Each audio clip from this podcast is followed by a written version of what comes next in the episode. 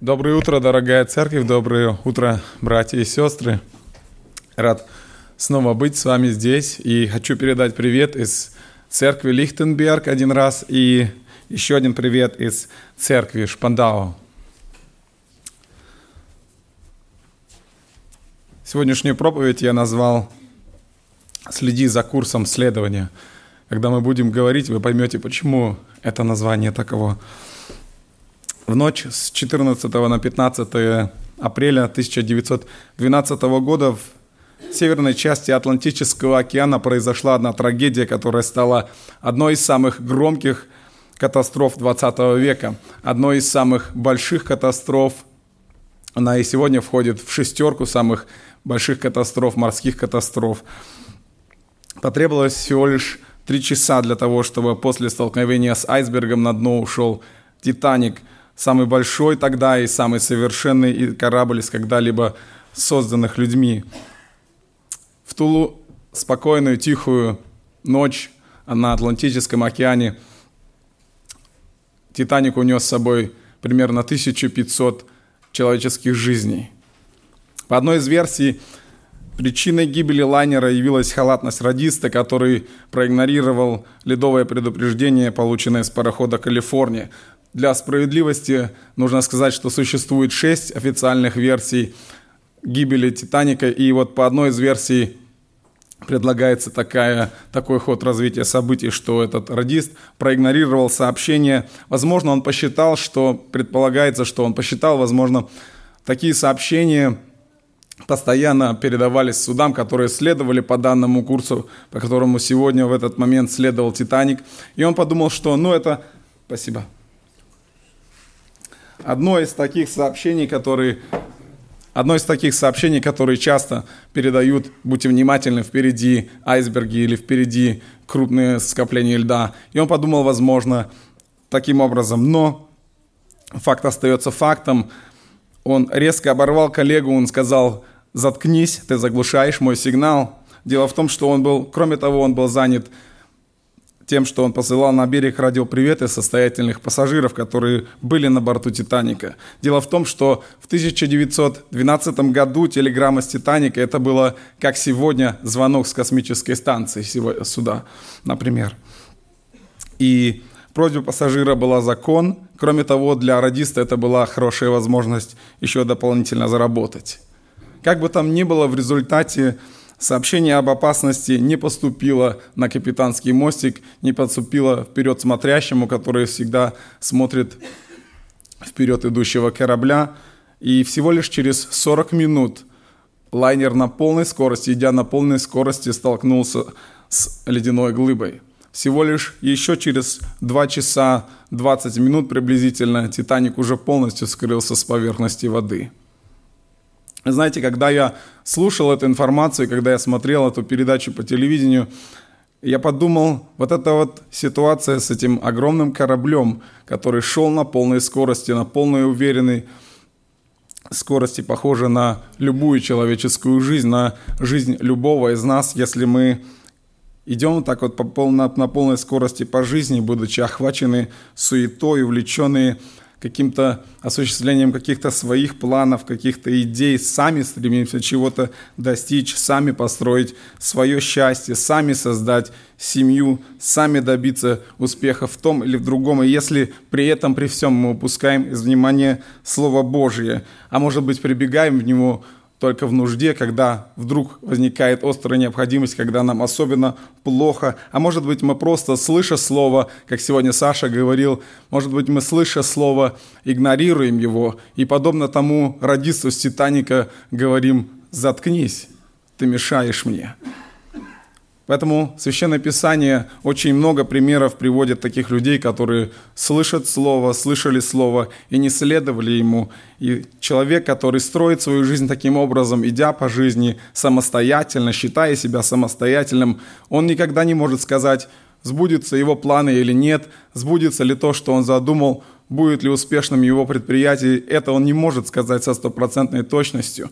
Но то, что можно сказать в этой ситуации со стопроцентной точностью, абсолютно точно, если человек живет так, не пользуется руководством Слова Божьего или не прибегает к его руководству, живет сам по себе, тогда абсолютно точно можно сказать, что такой человек рано или поздно встретит свой айсберг на пути. Тот или иной, тем или иным образом это приведет к катастрофе.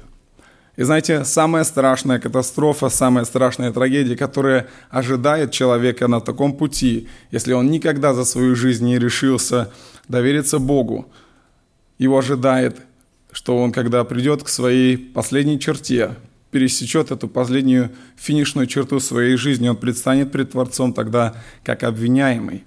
И тогда в этот момент Бог его спросит, почему ты пренебрегал моим словом? Почему ты меня не чтил? Почему ты меня не призывал? Почему ты жил в нечистоте? Почему ты лгал? Почему ты ненавидел? Почему ты ссорился? Почему? И знаете, тогда в этой ситуации у человека не найдется на, тыс... на тысячу вопросов ответа ни на один из них.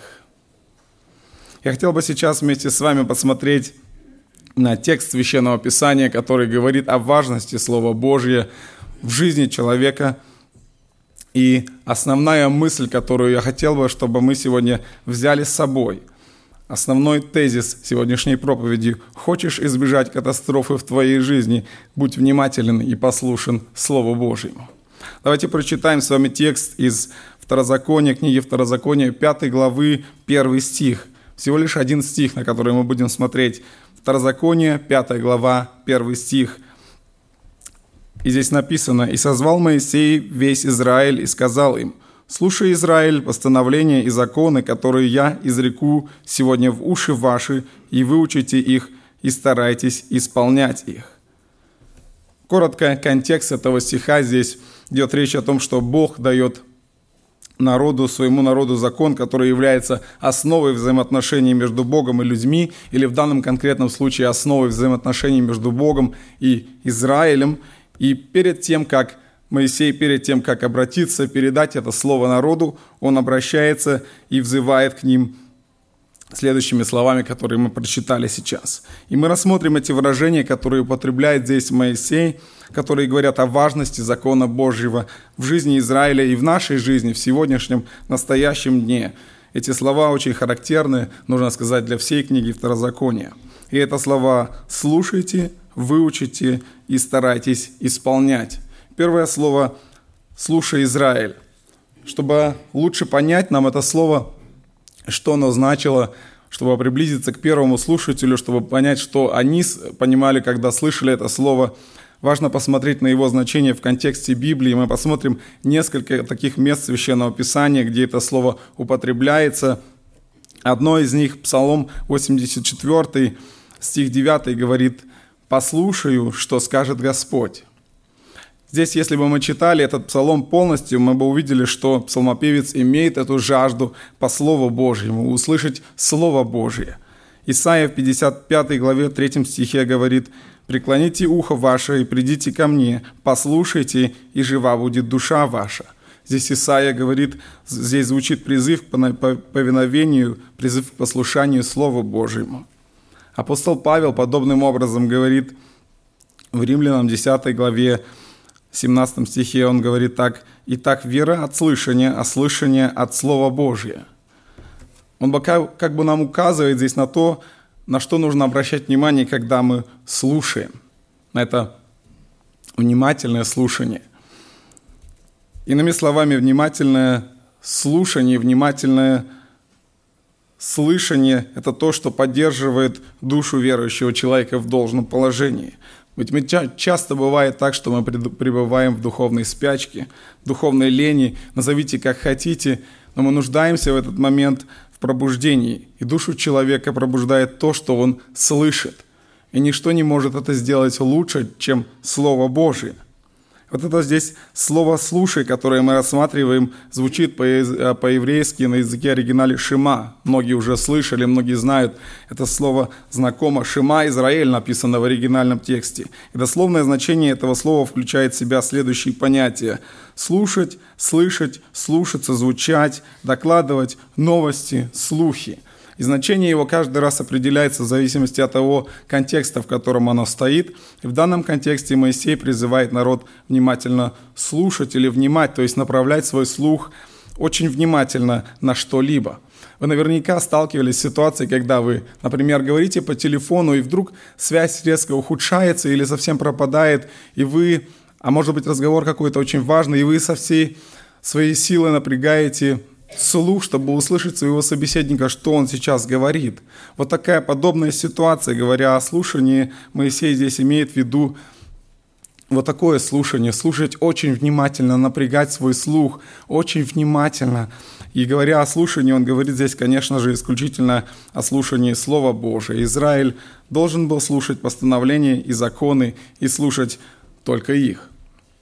В книге «Исход» мы читаем, когда народ стоял у подножия горы Синай, когда они ждали Моисея, Моисей, Моисей поднялся на гору, они ждали его, и в это время мы читаем, когда Моисея не было, они сделали себе изображение Бога в виде литого золотого тельца.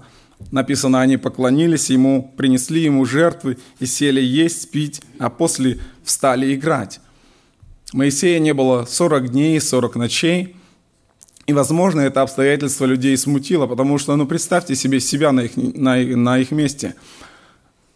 Человек без 40 дней без пищи и воды, по человеческой логике человек не может прожить такое долгое время, ничего не кушая, ничего не, не имея э, жидкости, не принимая жидкость, не принимая воду в свой организм. То есть это обстоятельство, возможно, смутило их – и поэтому кто-то предложил, кто-то поднял руку за, кто-то еще добавил. И таким образом в итоге они заставили Аарона сделать им этого золотого тельца, которого они впоследствии поклонились ему.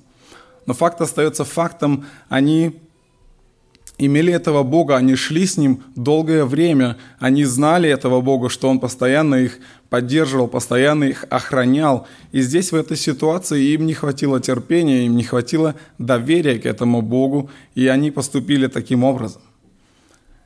И вся эта история заканчивается очень печально. Написано, «И поразил Господь народ свой, народ за сделанного тельца».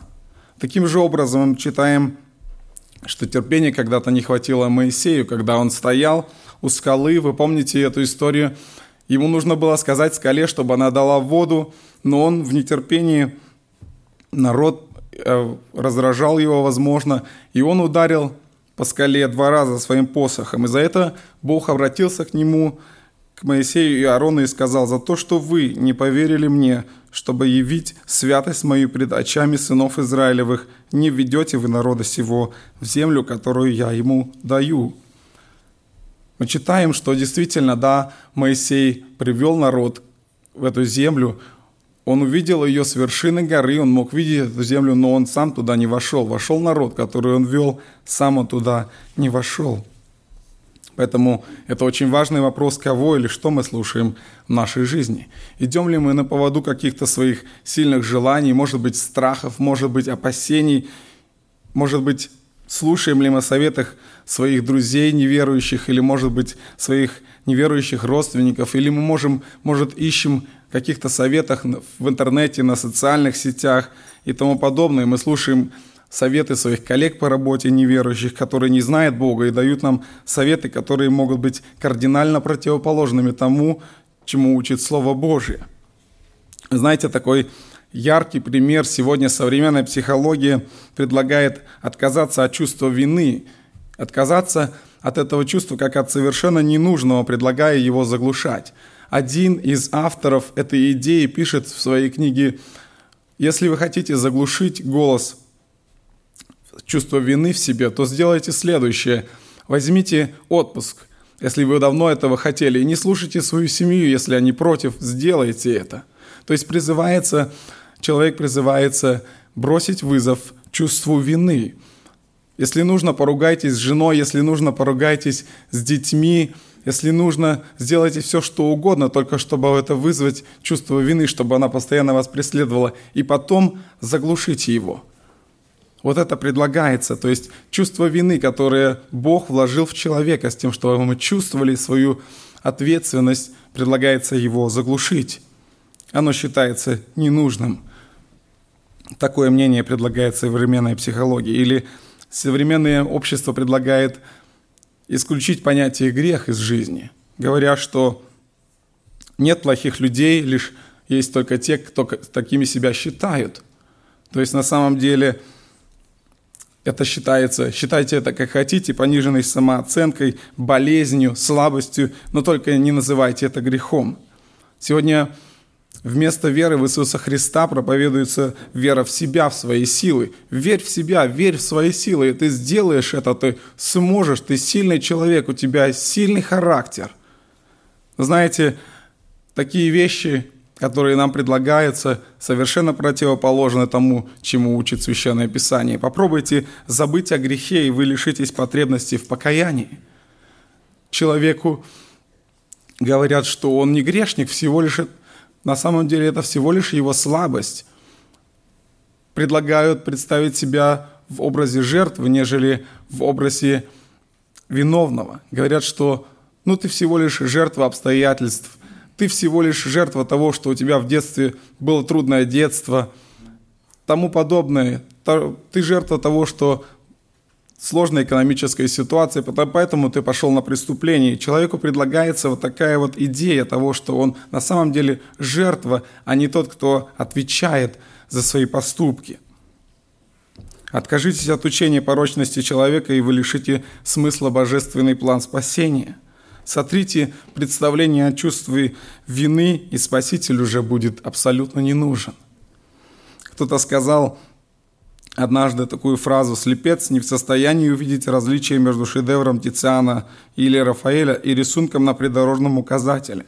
Глухой не может отличить свист от звучания органа – Животные, чей звериный запах внушает нам отвращение, не, не имеют об этом понятия и сами не считают этот запах отвратительным. И человек падший не способен понять, сколь омерзителен грех в глазах Бога, чьи творения абсолютно совершенны. Поэтому нам необходимо Слово живого Бога, которое единственно способно показать нам наше истинное состояние, наше настоящее, что мы падшие, что мы перед Богом – согрешили и что мы ничего без Него не можем. Проблема непослушания Слова Божьему проникает даже в церковь. Знаете, когда к Иисусу Христу подошли книжники и фарисеи и сказали ему, помните, зачем ученики твои нарушают предание старцев, не умывая рук своих? Помните, что Иисус Христос им ответил, Он сказал, а зачем и вы, исполняя свои предания, нарушаете заповедь? Вот в такую ситуацию, за которую обличил тогда Иисус Христос своих э, оппонентов, мы часто можем сами попасть в такую ситуацию. Мы можем иметь какие-то предания или традиции, современным языком скажем. Мы можем иметь в церкви, например, мы поем псалом на какой-то мотив, который мы уже привыкли, который нам нравится, и вдруг мы приходим в другую церковь и слышим там тоже, тот же самый псалом, но его поют на другой мотив. И в этом нет никакой проблемы, что поют на другой мотив. Но если мы в своем сердце осуждаем этих людей, то мы своим преданием нарушаем заповедь «Не судите и не судимы будете». То же самое касается определенной формы одежды. Если нам, мы привыкли к определенной форме одежды, приходим в другую церковь, а там иначе одеваются – и если мы в своем сердце осуждаем этих людей, мы своим преданием нарушаем заповедь. То же самое, если вы имеете пристрастие к какой-то форме или стремитесь за модой, это хорошо, это неплохо, если вы хотите красиво одеваться, но если вы своим преданием, неважно какое это старое или новое предание, если вы этим нарушаете скромность, жертвуете скромностью, то вы своим преданием нарушаете заповедь и множество тому подобных вещей, которые мы можем подвергнуться, если мы не внимательны к Слову Божьему.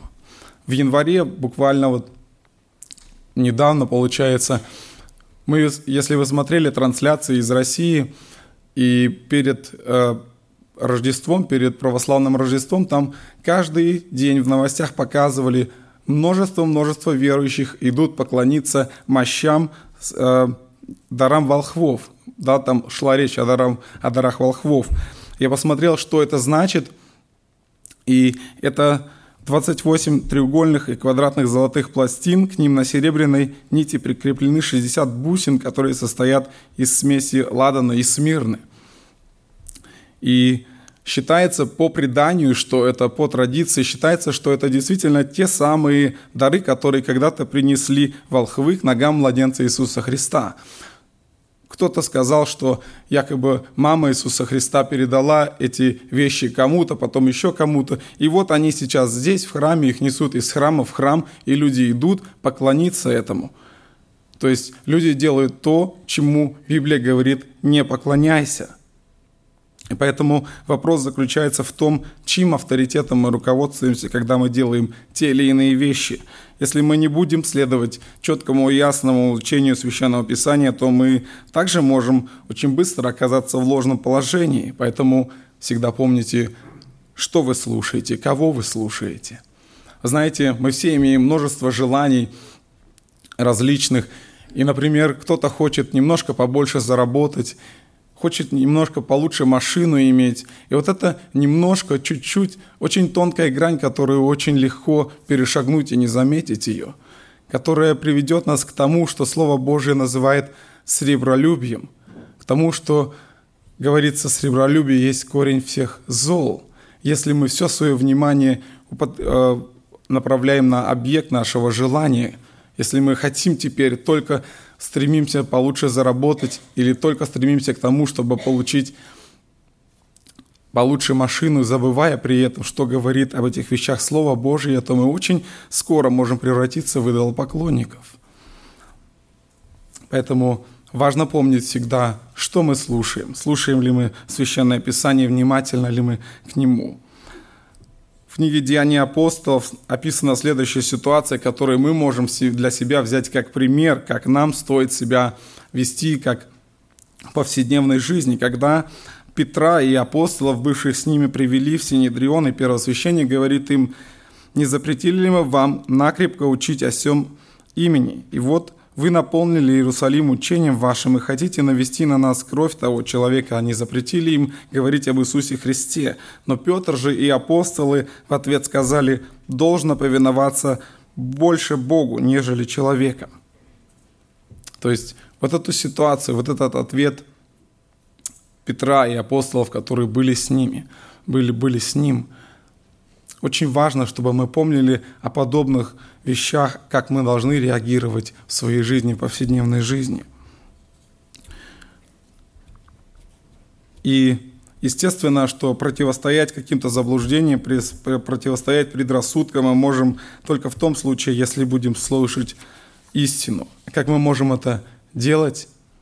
Не иначе, как открывать Священное Писание и читать его – Поэтому в своем первом обращении Моисей призывает народ израильский слушать. Второе слово, которое он здесь говорит, выучи. Моисей говорит, выучи. Еврейское слово «ламет», которое звучит как в оригинале «научиться», означает научиться или учиться, или изучать, или усваивать, приучаться, обучать, наставлять. И в данном конкретном контексте оно означает принятие проповедуемого Моисеем учения или тех заповедей, тех десяти заповедей, которые он получил на горе. То есть здесь речь, э, идет речь о том, что весьма важной задачей народа было вникать в проповедуемое Моисеем учение. Если бы мы читали сейчас дальше книгу Второзакония, то в шестой главе мы бы прочитали, начиная с шестого стиха, где Моисей поучает народ и говорит, каким образом они должны повиноваться Богу. И мы читаем, это написано так, «И да будут слова сии, которые я заповедую тебе сегодня в сердце твоем, то есть научайся этим словам, и внушай их детям твоим, и говори о них, сидя в доме твоем, и идя дорогую, и ложась, и вставая, и навяжи их в знак на руку твою, и да будут они повязкою над глазами твоими, и напиши их на косяках дома твоего и на воротах твоих». То есть здесь мы видим, идет речь о процессе обучения, о том процессе, к которому Моисей призывает нас в нашем отрывке, который мы сегодня прочитали, в пятой главе, в первом стихе, где он говорит «выучи». А выучить можно только как, если это слово находится у нас перед глазами.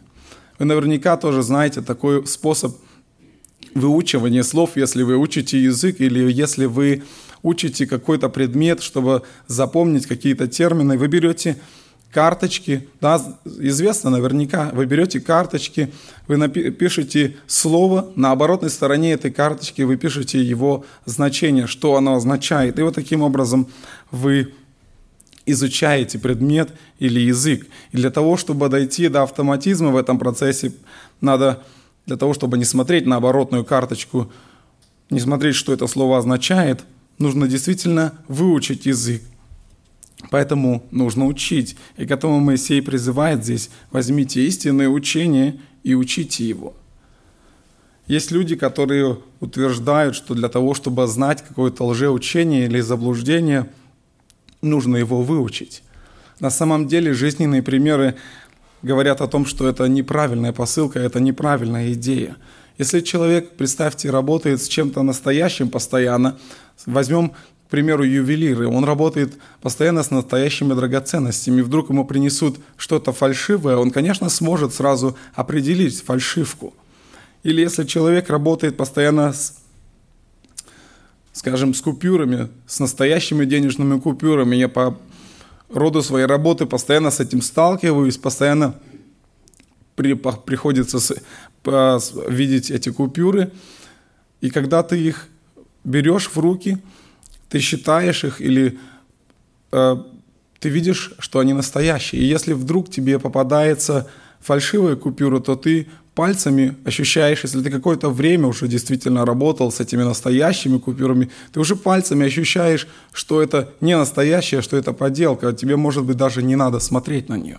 Или если ты даже не трогал ее, ты можешь посмотреть и сразу увидеть, что это фальшивка – то есть то же самое говорит здесь Моисей, говоря о важности выучивания. Он говорит, конечно же, о важности выучивания истины, ее передачи дальше, а не выучивания какого-то ложного учения. Если вам приходилось, может быть, сталкиваться с лжеучителями, с каким-то ложным учением, вы наверняка заметили, что ни одно лжеучение, ни, ни один лжеучитель не придет вам и не предложит и не скажет, вот посмотри, вот здесь мое лжеучение, вот я его излагаю, я предлагаю тебе в него поверить. Ведь правда же никто так не делает. Всегда лжеучение примешивается с истиной, чтобы представить человеку, чтобы его запутать, чтобы дать ему или заставить его поверить в то, что вот эта предлагаемая ложь – это есть истина. Знаете, когда Ученые во второй половине 20-го столетия уже исследовали причины гибели Титаника, когда они смотрели, брали под микроскоп каждый факт, почему, как или другие вопросы, и перед, ним встала, перед ними стала задача, они посмотрели и сказали, интересно, как это может быть, что обшивка Титаника, которая составляла, стальная обшивка Титаника наружная составляла 25 и 4 сантиметра сталь. И они подумали, как это может быть, что куском льда, пусть даже большим куском льда, но пропорола эту сталь как консервную банку.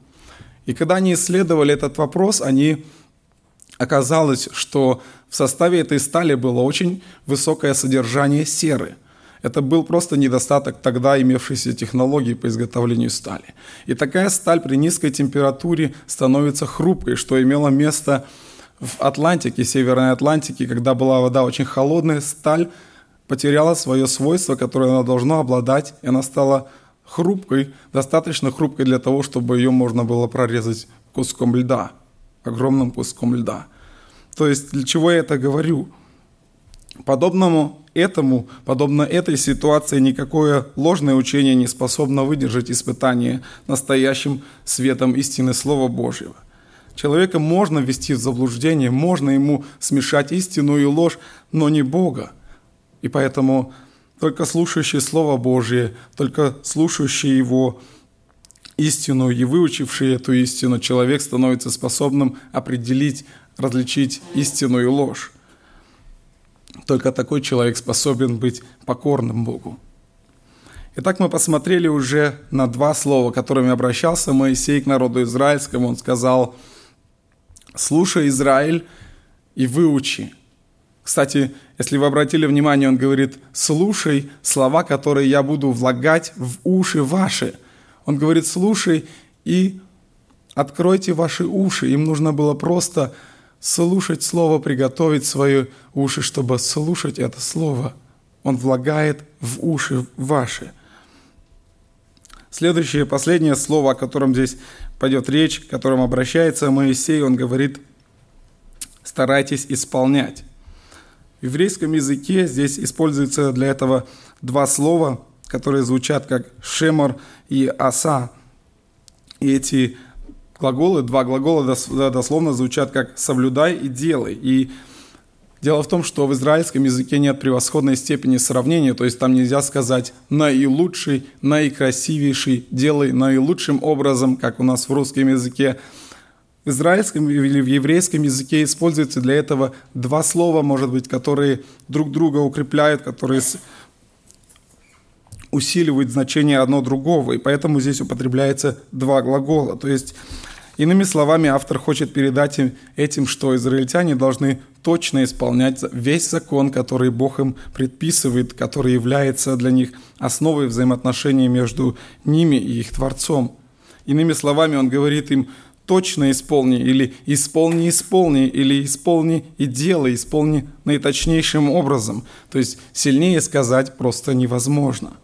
Например, когда Господь обращается к Адаму, мы читаем в книге «Бытие», он говорит, помните, если ты вкусишь от этого дерева, смертью умрешь.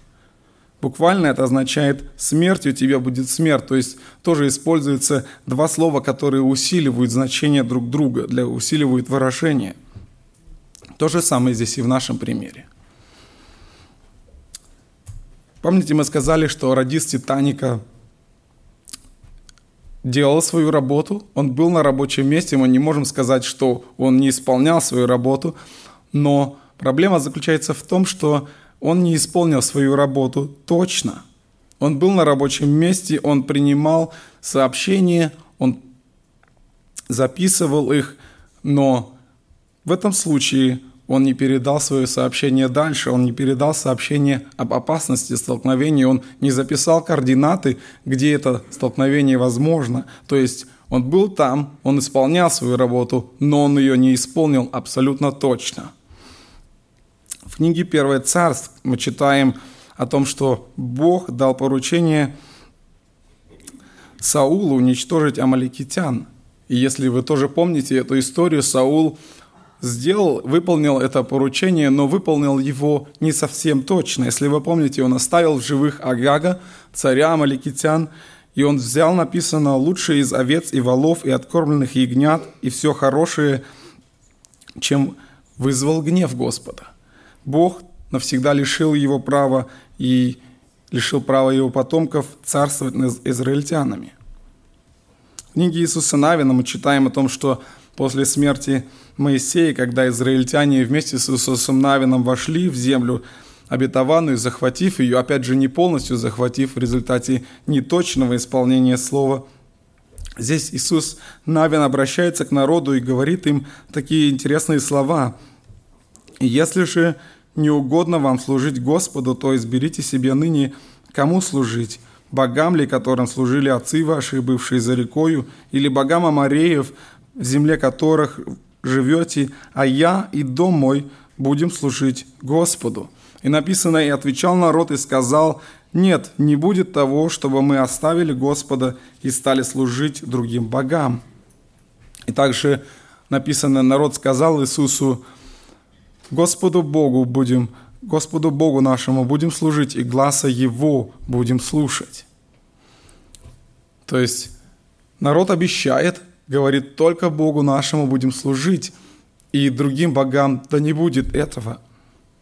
Но дальше в книге Судей мы читаем, прошло всего лишь одно поколение после этого момента, где они обещали быть верными Богу, и мы читаем в книге Судей о том, что тогда сыны Израилевы стали делать злое перед очами Господа и стали служить Ваалам оставили Господа Бога отцов своих, который вывел их из земли египетской, и обратились к другим богам, богам народов, окружавших их, и стали поклоняться им и раздражали Господа. оставили Господа и стали служить Ваалу и Астартам. Хотя у этих людей был закон, они знали слова, старайтесь точно исполнять, они слышали их, и тем не менее они делали так, как каждому из них казалось справедливым. Мы читаем в книге Судей, написано, в те дни не было царя у Израиля, каждый делал то, что ему казалось справедливым. Мы читаем также в книге Судей о том, что Бог воздвигал судей народу израильскому, приходил судья, наводил порядок, но проходило какое-то время, проходило поколение, и снова люди поступали так, как они хотели. То есть речь идет о том, что люди не исполняли в точности Слово Божье, они не исполняли то, о чем мы читали раньше в шестой главе написано «И да будут слова сии, которые я заповедую тебе сегодня в сердце твоем». Они этого не делали. Внушай их детям твоим и говори о них, сидя в доме твоем, идя дорогу и ложась, и вставая, и этого они не делали. И навяжи их в знак на руку твою, и да будут они повязкой над глазами и так далее. То есть мы видим, что в таком случае, если люди не исполняют в точности Слово Божие, возникает проблема намного-намного более серьезная, чем та, которая возникла в результате ошибки радиста на «Титанике». Там погибли полторы тысячи человек, много. Но если люди непослушны Слову Божьему, то происходит гораздо-гораздо большая трагедия. Погибает целые нации или подверг, подвержены погибели целые нации. Мы уже, я уже однажды говорил этот пример о Советском Союзе, когда люди пытались создать государство без Бога. 70 лет строили государство без Бога. 70 лет учили людей быть добрыми, учили людей быть хорошими, учили делать добрые дела, не быть злыми и тому подобные вещи. Учились, пытались отучить людей от алкоголя, если вы помните, и тому подобное. И делали это, ссылаясь на какие-то мнимые авторитеты, казалось, брали людей, у которых якобы безупречная репутация, и показывая на них, смотрите, вот так нужно поступать, пытались совершенно иначе по-своему построить государство без Бога. Германия, страна, в которой мы живем, когда-то колыбель реформации, где Мартин Лютер начал это движение, сейчас происходит ужасные вещи. Если вы посмотрите статистику, 100 тысяч абортов в год происходит в Германии. 100 тысяч убийств словами или глазами Слова Божьего, глазами Бога – это 100 тысяч убийств. Причем 100 тысяч убийств, которые позволяет делать государство. Аборт финансируется полностью 100%. Государство позволяет это делать. Сегодня разрешены однополые браки, не прекращаются попытки разрешить адаптировать, получить разрешение адаптировать людей таким, э, детей таким людям, таким парам, однополым парам. Берлин считается сегодня одним из самых либеральных городов Европы. Амстердам, некогда центр реформации, столица Нидерландов. Посмотрите сегодня, чем известен Амстердам. Улица красных фонарей – проституция, разрешена марихуана официально.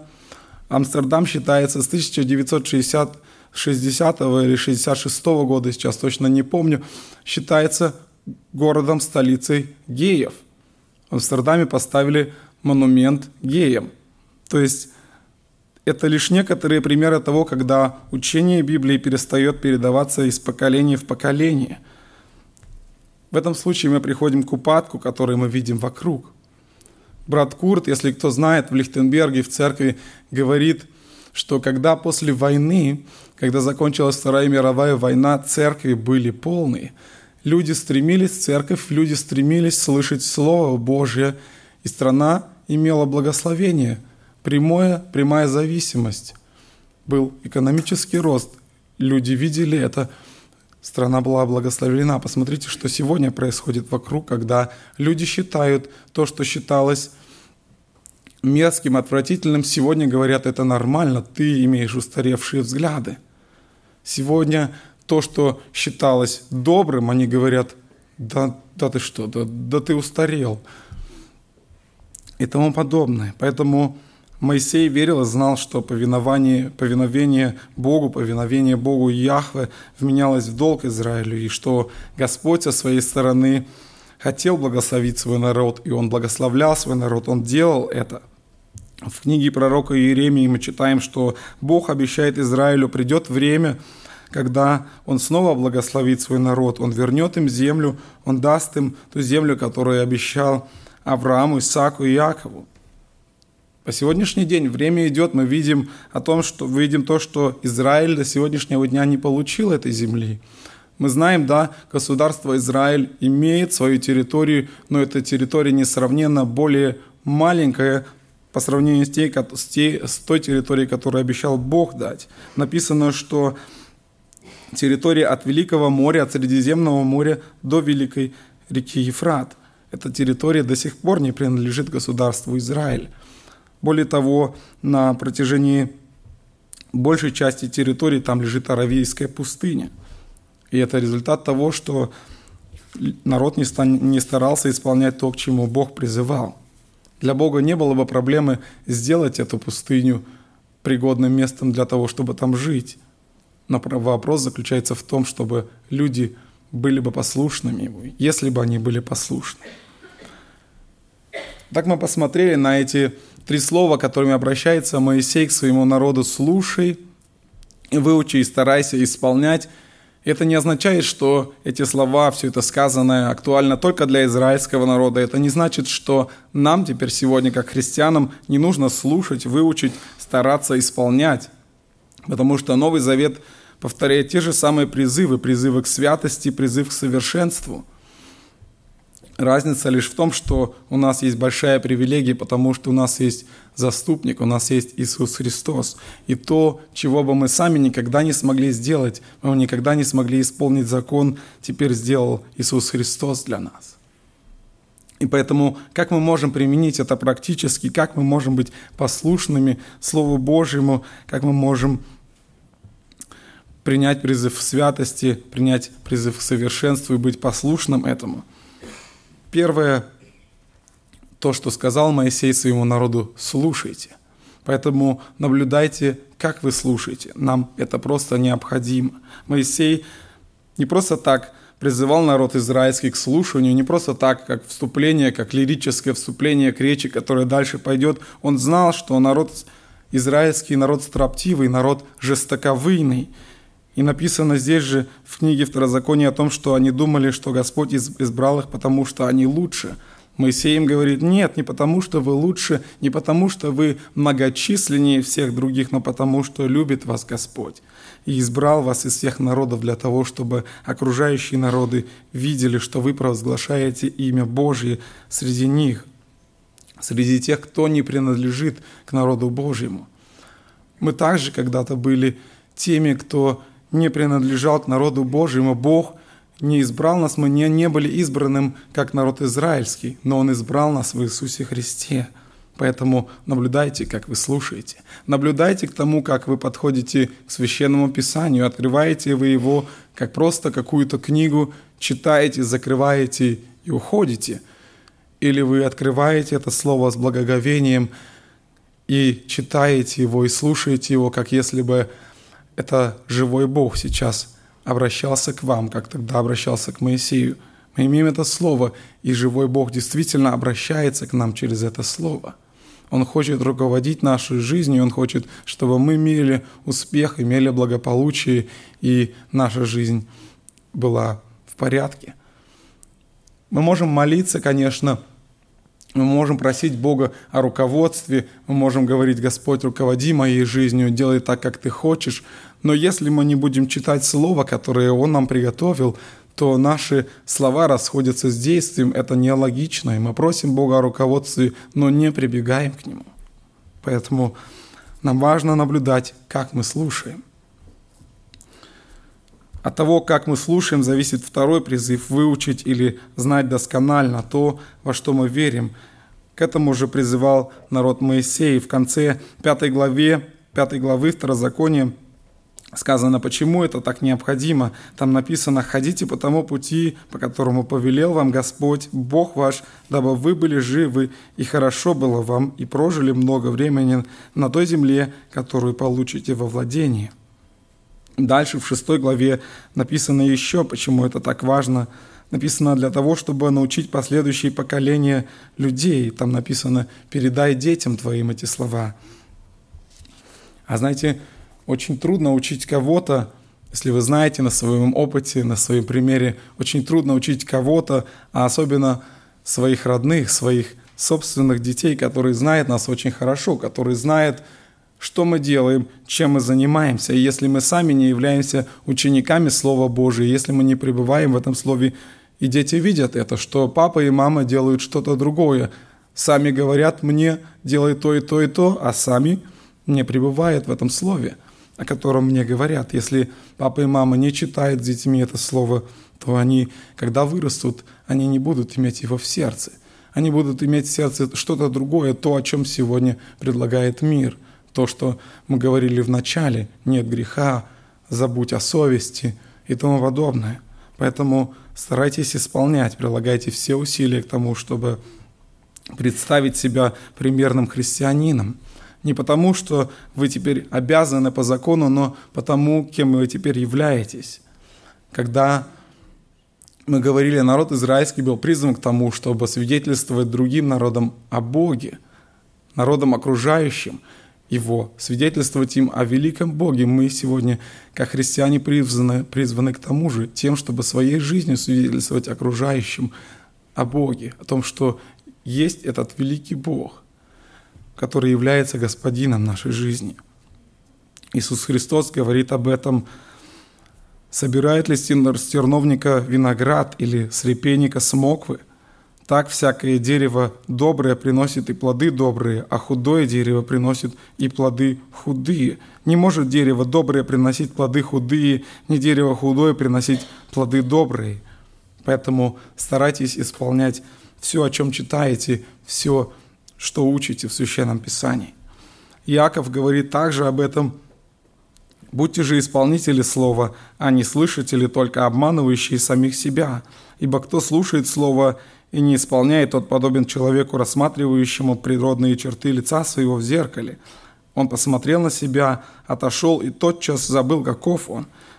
Но кто вникнет в закон совершенный, закон свободы, и прибудет в нем, тот, будучи не слушателем забывчивым, но исполнителем дела, блажен будет в своем действии. То есть эти призывы Моисея, о которых мы говорили, слушать, выучить, исполнять, были очень серьезны и актуальны в то время для народа израильского, и мы сказали, что они очень серьезны и актуальны и для нас сегодня. Последнее. В самом начале мы сказали, что мы упомянули эту трагедию, которая произошла теперь уже 102 года назад.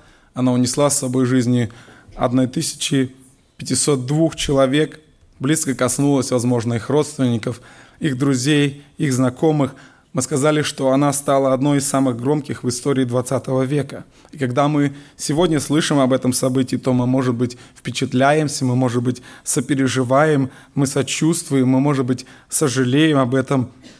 Но все же, признайте себе честно, это было когда-то, это было с кем-то, это было давно, и это настолько глубоко нас не касается.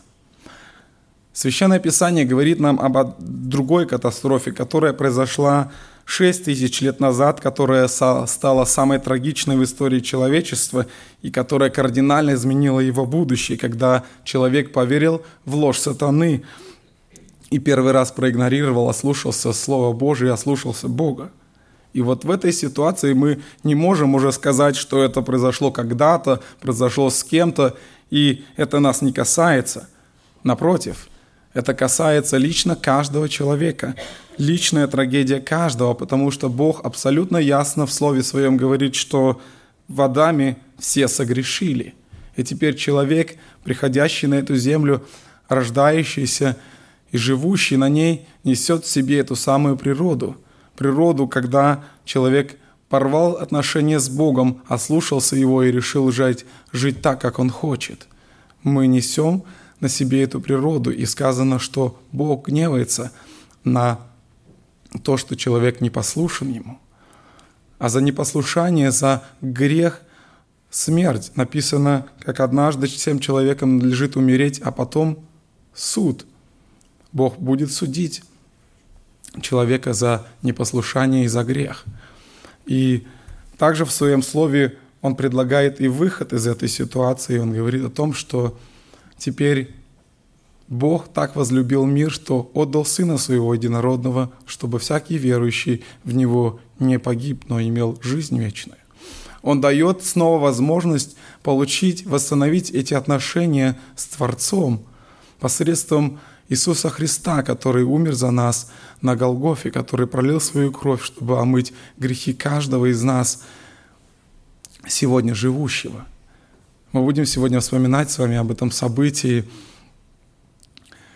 и подумайте о том, сколько Господь сделал для нас. Посмотрите сейчас в свою жизнь, повернитесь, сколько раз Бог хранил вас, сколько раз Он оберегал вас от трагедии, от несчастного случая. Посмотрите и подумайте, почему это так произошло. Неужели это произошло напрасно? Не оставляйте это просто так, если вы еще не пришли к Иисусу Христу, если вы еще не примирились с Ним, если не, вы не воспользовались этой возможностью, то задумайтесь об этом. Думайте об этом, размышляйте об этом, чтобы это было ваше сознательное решение. Пусть Бог благословит вас в этом. Аминь.